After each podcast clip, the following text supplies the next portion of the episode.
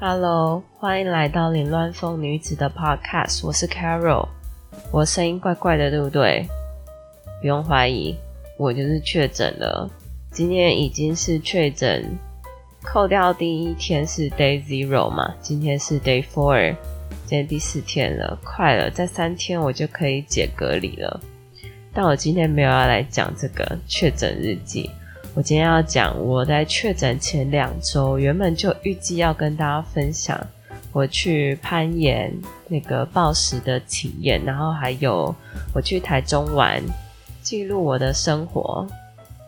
有朋友说我确诊之后的声音比较好听，所以趁这个声音还在的时候来录一集 podcast，听起来有点有气无力的，不过应该还算听得懂吧。好。我上上个礼拜去攀岩了，终于去攀岩。可是我还是不太确定呢，暴食跟攀岩是差不多的东西吗？因为我原本以为会有那个钢索嘛，就是保护你，免得你掉下来。但是暴食好像没有，应该是比较高的那种攀岩才会有。但是我那个暴食，我就已经有点害怕了。我们那天去的时候啊，大部分都是小朋友，还想说，哎，会不会是呃报名错了，体验错了，应该要选比较难一点的。这看起来小朋友都能做到，我们怎么可能不能呢？然后在体验课程，我们两个大人，然后另外两个是小朋友，四个一起体验。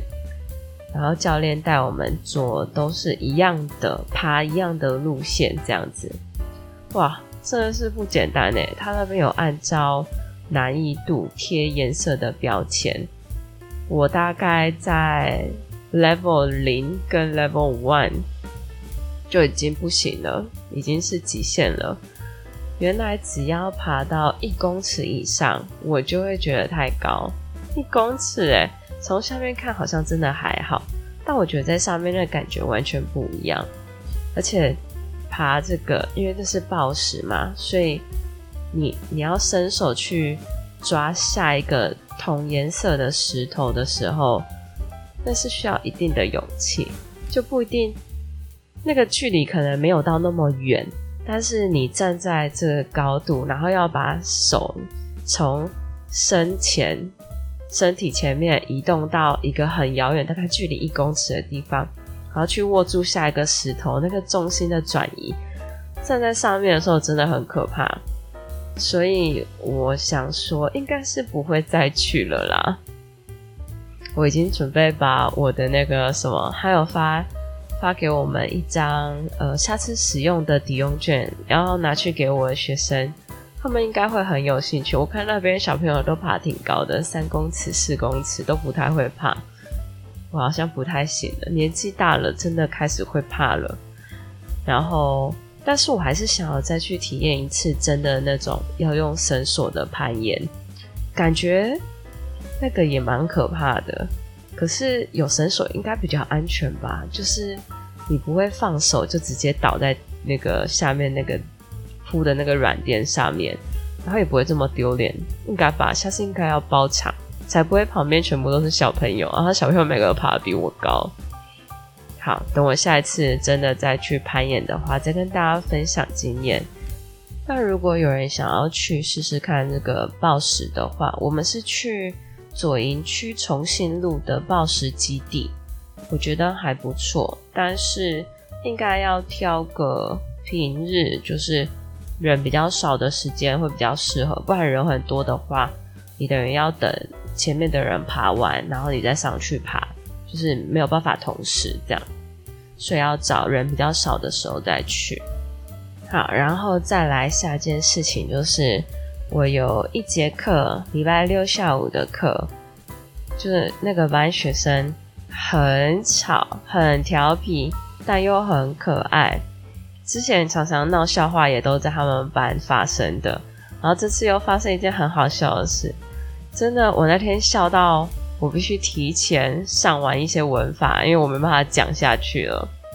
但我不知道大家听了会不会觉得很好笑，当下是真的蛮好笑的啦。就是我们班有一个挺调皮的学生，很聪明哦，可是就是讲话会比较不经大脑这样子。然后还有一个年纪比较大，他应该国一了吧，跟其他同学比起来，年纪稍微大了一两岁，所以他也相对的比较成熟。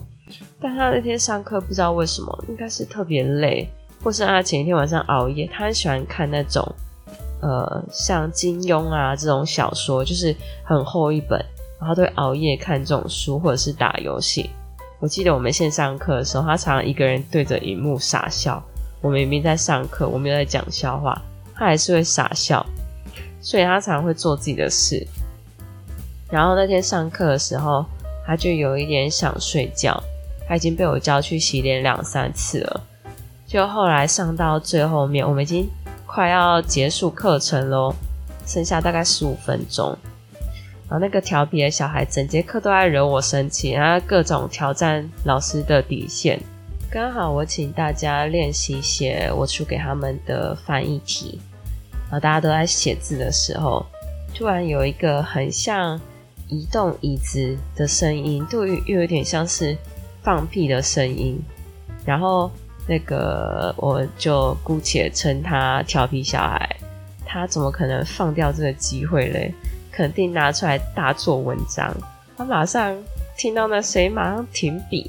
然后对着大家说：“哎呀，谁放屁呀？”然后就讲超级超级大声。然后刚开始的时候，他刚讲完，大家就笑了一下。然后我就不想要理他，我叫叫他赶快写。结果他坐在他后面那个，就是我说年纪比较大的那个国一的学生，他就默默的讲了一句：“哦，抱歉。”然后瞬间我也不知道该说什么，我想说：“哈。”怎么你你就这样直接承认了是吗？然后全班也都傻眼，因为几乎没有人会主动承认这种事情。真的哦，真的停了三秒钟，我不知道该说什么，大家也不知道该说什么。那个调皮小孩也不知道有人会承认这件事，他也不知道该说什么。三秒后，全班大笑，包括我自己也开始大笑。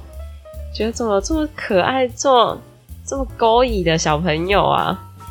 然后他就说：“怎么了啊？我我放屁，我就跟大家道歉啦。”这样 就觉得很可爱。然后那个调皮小孩自己也笑一笑，也就没有再开人家玩笑。我觉得这样挺不错的，适可而止。但因为真的太好笑了，我接下来的所有造句啊，我就直接就是放弃，我提前让他们看电影。太可爱了，这个班真的上的很累，但是也是很可爱。我上礼拜天终于去台中玩了，我是搭高铁去的，然后到那边之后再自己搭公车。有时候真的很享受一个人搭交通工具的感觉，就是你可以发呆啊，或是沉思啊，思考你的人生，思考你的工作，或是就睡个觉也行。但是一个人就是不会被人家打扰的时候，我觉得很自在。然后终于到台中去找我大学同学，然后我们一开始本来想说，嗯，中午蛮热的，我们就先不要出门，我们等下午太阳小一点的时候再出门。终于，我们先呃涂个指甲油，我帮他，我直接把我的光疗指甲油全部带过去。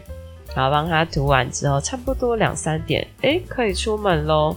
虽然说有知道有台风要来，就是有封面，但我们想说不可能吧，不可能这么衰。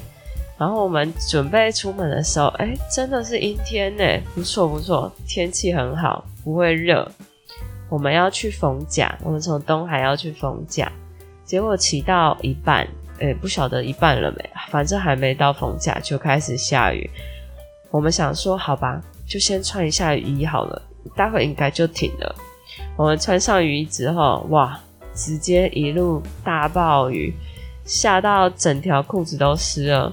最后逼不得已，我们又直接从逢甲绕回去，绕回东海，然后再回到他房间换衣服。完以后，想说能去哪？就去外面东海他家外面那一条街去逛一下，哎，雨就停了。然后我们也不想要再骑车去其他地方，也不知道会不会在下雨嘛。去逛个街，shopping 一下，买个饮料，吃个东西。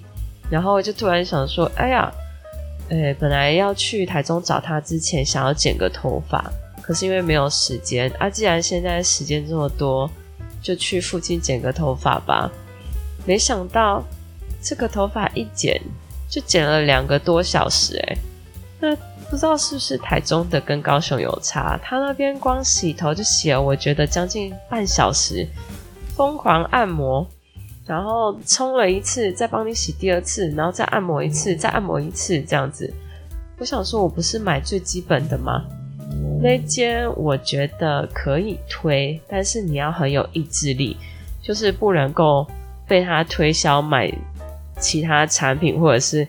改变你原本想要剪的发型，因为从我进去，我说我要剪什么发型，他就各种建议我说不要啦，剪这样剪那样，染一下吧，烫一下吧，会比较好看。